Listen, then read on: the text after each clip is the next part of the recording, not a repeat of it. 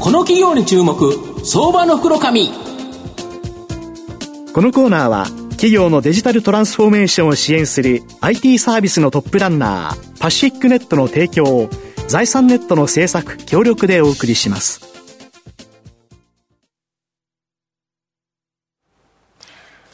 ここからは相場の福の神財産ネット企業調査部長藤本信之さんと一緒にお送りします。藤本さんよろしくお願いします。毎度、相場の福の神こと藤本でございます。まあ、本日大納会ということで、まあ、この番組はですね、今年最後の放送という形になるので、はい、まあ、あの、紅白歌合戦で言えば大鳥、まあ、今年福山雅治だと思うんですけど、うん、そのようなですね、ラスボスにですね、今日はですね、ごご登場いただきたいな、2023年期待の銘柄ご紹介したいなというふうに思います。今日ご紹介させていただきますのが、証券コード9557、東証グロース上場、エアークローゼット代表取締役社長兼 CEO の天沼聡さんにお越しいただいています。天沼社長、よろしくお願いします。よろしくお願いします。エアークローゼットは東証グロースに上場しており、現在株価534円、1単位5万円強で買えます。東京都港区南青山の東京メトロ外苑前駅近くにですね、本社がある社名と同じ月額制ファッションレンタルサービスエアークローゼット。などを運営している企業になります。まあ、はい、今年2020年の日経 MJ ヒット商品番付で東の横座となったのはですね、コスパ、タイパ、いわゆる費用、時間帯効果ということなんですけど、はい、御社のこのエアークローゼット、ものすごくこのコスパ、タイパが優れてるっていうことで人気だそうなんですけど、はいありがとうございます。そうですね。あの、タイパという言葉がだいぶこう出てきたなというふうに感じてまして、はいはい、最近そのサービス設計時から我々意識をしていたんですけれども、はい、コスパは当然なんですけれども、やはりその人生の限られた時間の中でこうタイムパフォーマンスもすごく重要されていくだろうなというふうに感じていて、当社のサービスはあの月額制のファッションレンタルサービスを女性向けにお届けさせていただいているんですけれども、コスパで言いますと、こうレンタルをさせていただくので、例えばあの借り放題の仕組みで2回交換していただくと1回3着のお洋服をご自宅に輸送するんですけども、はい、まあ、全部でこう9着1か月に例えば着ていただける、はい、新しいお洋服を9着、まあ、ご自身のそのコーディネートに加えようとすると、これまではどうしても購入しなければいけなかったと思いますそうするとやっぱ10万以上かかりますよね。それ大体平均1万円ぐらいの感覚なので、まあまあ、10万円ぐらい。9万10万とかかかりますよね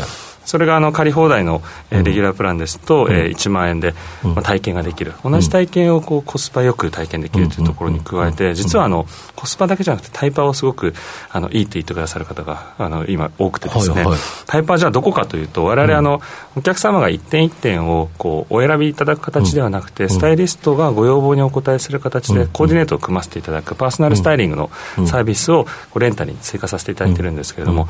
これまでなかなか時間がなくて買い物行けなかったとか、お洋服探しはたくさんしたいんだけれども、なかなかこうトレンドの勉強する時間がなかっ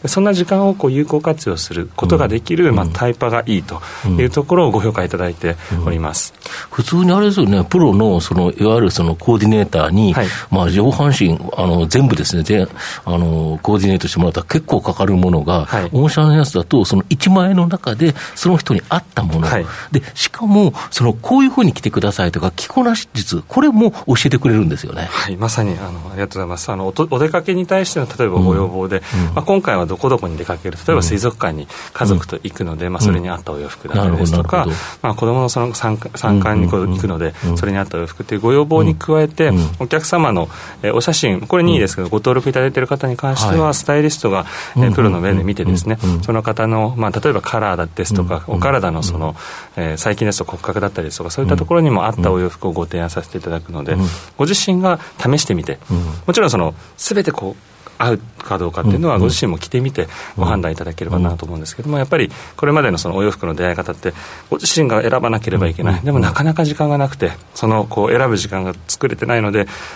これまで無難に着てきたものをこう着てたという体験が結構広がったというところはすごくご評価いただいてますね。それがあの一つこうパーソナルスタイリングの力なのかなというふうに感じてスタイリストの方も数多くられて、はい、御社の場合そのファッションの点数ってそこからスタイリストの人が選んでくれるんですよね。そうです。はい何十万着というお洋服からですね、うん、我々あの AI で、えー、いわゆるこう人工知能であのスタイリストのサポートをしてるんですが実はあの1回もですね同じコーディネートをとにかく送るってことはしていなくてすべて、えー、お客様に対して一点一点数十万着のお洋服からですねスタイリストがお選びさせていただいています。でこういうようなビジネスって誰でもが思いついて、数多くの方が参入してきたというふうに思うんですけど、うん、まあ、ほとんどうまくいかなく、まあ、上場までこぎつけたっていうのは御社だけという形になるわけなんですけど、はい、その成功の秘訣は日々の地道な業務改善にある。要はこの思いつきだけだったらこんなの、なんか誰も思いつきない、貸すだけだからっていうふうに、買うより貸した方がいいよね、はい、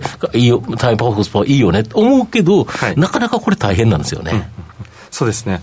あのまあ、もちろんこれからわれわれスタートラインにあの立たせていただいたと思ってますけれども、うん、その成功というところではなくですね、うん、ただやっぱりあのすごく大変なのが、うん、えー、リアルにこう物が動いていくサービスなので、で、ねえー、実際に例えば物流の設計だったりですとか、うん、えー、全体こうクリーニングをしていく、それからメンテナンスも必要な部分があって、まあ、人の手が入る部分がすごくたくさんある、あのそこはすごくビジネスとしてはあの難易度の高い部分なのかなというふうに思っていまして、あの私がその経営でも意識しているのがこうサービスの設計だけではなくてそれをこう、いかにこう具現化してでそれをこう改善し続けられるのか、で特にサブスクリプションという月額制のサービスモデルですので、改善活動を続けられる組織が、え会社として作られているのかどうかというのはすごく大切なポイントかなというふうに感じています。あれですよね、はい、あの袋に RFID タグをつけてたと、はい、そうすると入れ子になっちゃって間違うケースがあったということで、でね、服直接につけれるような、しかも選択できるタグ、はい、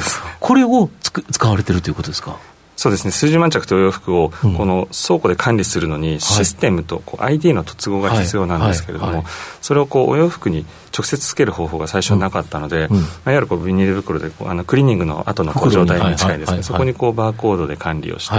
でそうするとあのクリーニングの際に必ず袋を取らないといけないそうですね一回ね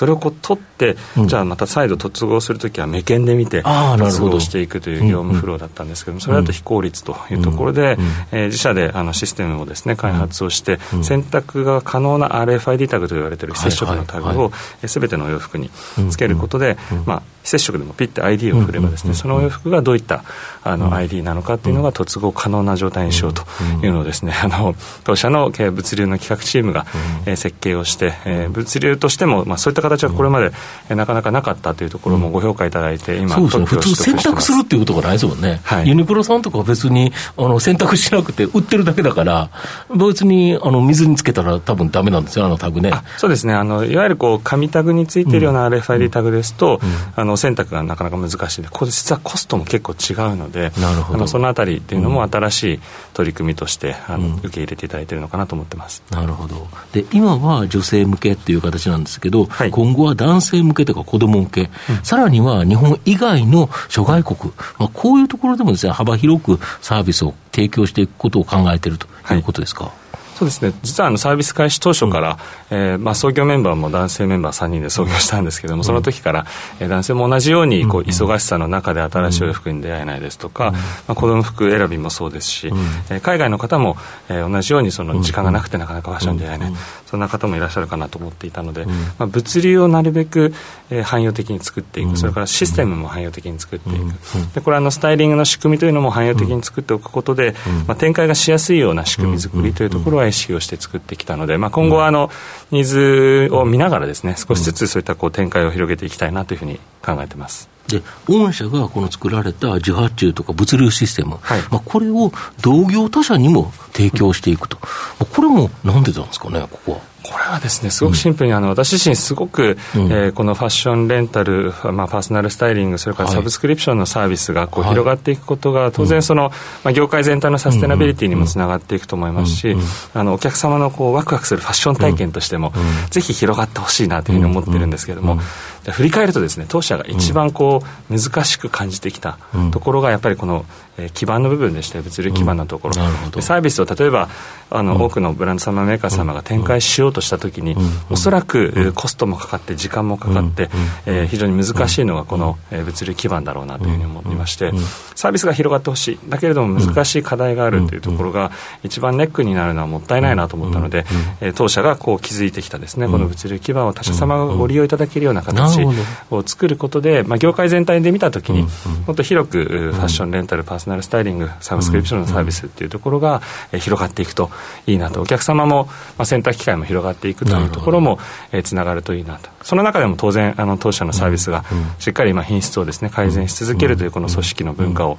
継続して選んでいただけるようなサービスになっていくことがすごく大切かなというふうに思ってます。そうすると、可能性としては競争力のあるブランドを持った会社さん、はい、でそのブランドでもしかすると、このファッションレンタルをやりたいといったときに、ねはい、自分たちシステム化するんではなくて、御社に委託する、はい、まあ、これでマーケット自体がいろんな、まあ、あれ出てくるとい。うことですか。そうですね。なるほど、まさにプラットフォーム化するっていうことですね。はい。なるほど。御社の今後の成長を引っ張るもの、改めて教えていただきたいんですが。はい、そうですね。冒頭でもあのコスパタイパというキーワードを出していただいたと思いますけれども、うん、やはりあの全く新しいファッションとの出会い方で、うん、まあレンタルというところがコスパだけを目的にしてみるのではなくてですね、うん。はい、やっぱり新しい文化として新しいファッションとの出会い方として文化が受け入れられること、それから、えー、大きい潮流としてはあの、コスパタイパのそのタイパが、えー、重要視されていくというところは一つの流れとしてあのきっとこれからも続くだろうなと思いますし。もう一つは、えー、サステナビリティというキーワード、やはりそのファッション、アパレル業界でもですね、まあ、日々、環境に優しいという、ね、大量生産、大量消費、大量廃棄の、えー、業界姿勢の見直しが求められるところだと思いますので、こういったあの文化と潮流が大きい流れとして、今、あの後押しをしていただいているのかなというふうに思っていますので、そこをしっかりと、あのまあ、流れに乗れるようにですね、うん、かつあの当社がしっかりこうこれから、え事業改善を継続することでサービス品質を高めてお客様に選んでいただけるような状態を作っていきたいなというふうに思ってます。なるほどまあ、最後まとめさせていただきますと、エアクローゼットは月額制ファッションレンタルサービス、エアクローゼットという、まあ、誰もがですね、簡単に思いつき、数多くの企業がですね、参入した事業、これを地道なですね、日々の業務改善で、まあ、成功に導いた企業になります。コスパタイパがですね、優れており、今後もですね、安定的な成長を期待できると思います。まあ、現在の女性向けに加えてですね、男性、子供、海外と未開拓な市場に進出予定で、新規分野でも大きな成長の可能性があると思います。また、他社へのシステム提供は安定的なですね、収益源となるというふうに思います。うん、今後の黒字転換を期待して、中長期投資でじっくり応援したい相場の福の神のこの企業に注目銘柄になります。今日は証券コード9557東証グロース上場エアークローゼット代表取締役社長兼 CEO の天沼聡さんにお越しいただきました。天沼さんありがとうございました。ありがとうございました。藤本さん今日もありがとうございました。ありがとうございました。企業のデジタルトランスフォーメーションを支援する IT サービスのトップランナー、東証スタンダード証券コード3021パシフィックネットは、パソコンの調達、設定、運用管理から、クラウドサービスの導入まで、企業のデジタルトランスフォーメーションをサブスクリプションで支援する信頼のパートナーです。取引実績1万社を超える IT サービス企業、東証スタンダード証券コード3021パシフィックネットにご注目ください。この企業に注目、相場の袋紙。このコーナーは企業のデジタルトランスフォーメーションを支援する IT サービスのトップランナーパシフィックネットの提供を財産ネットの制作協力でお送りしました。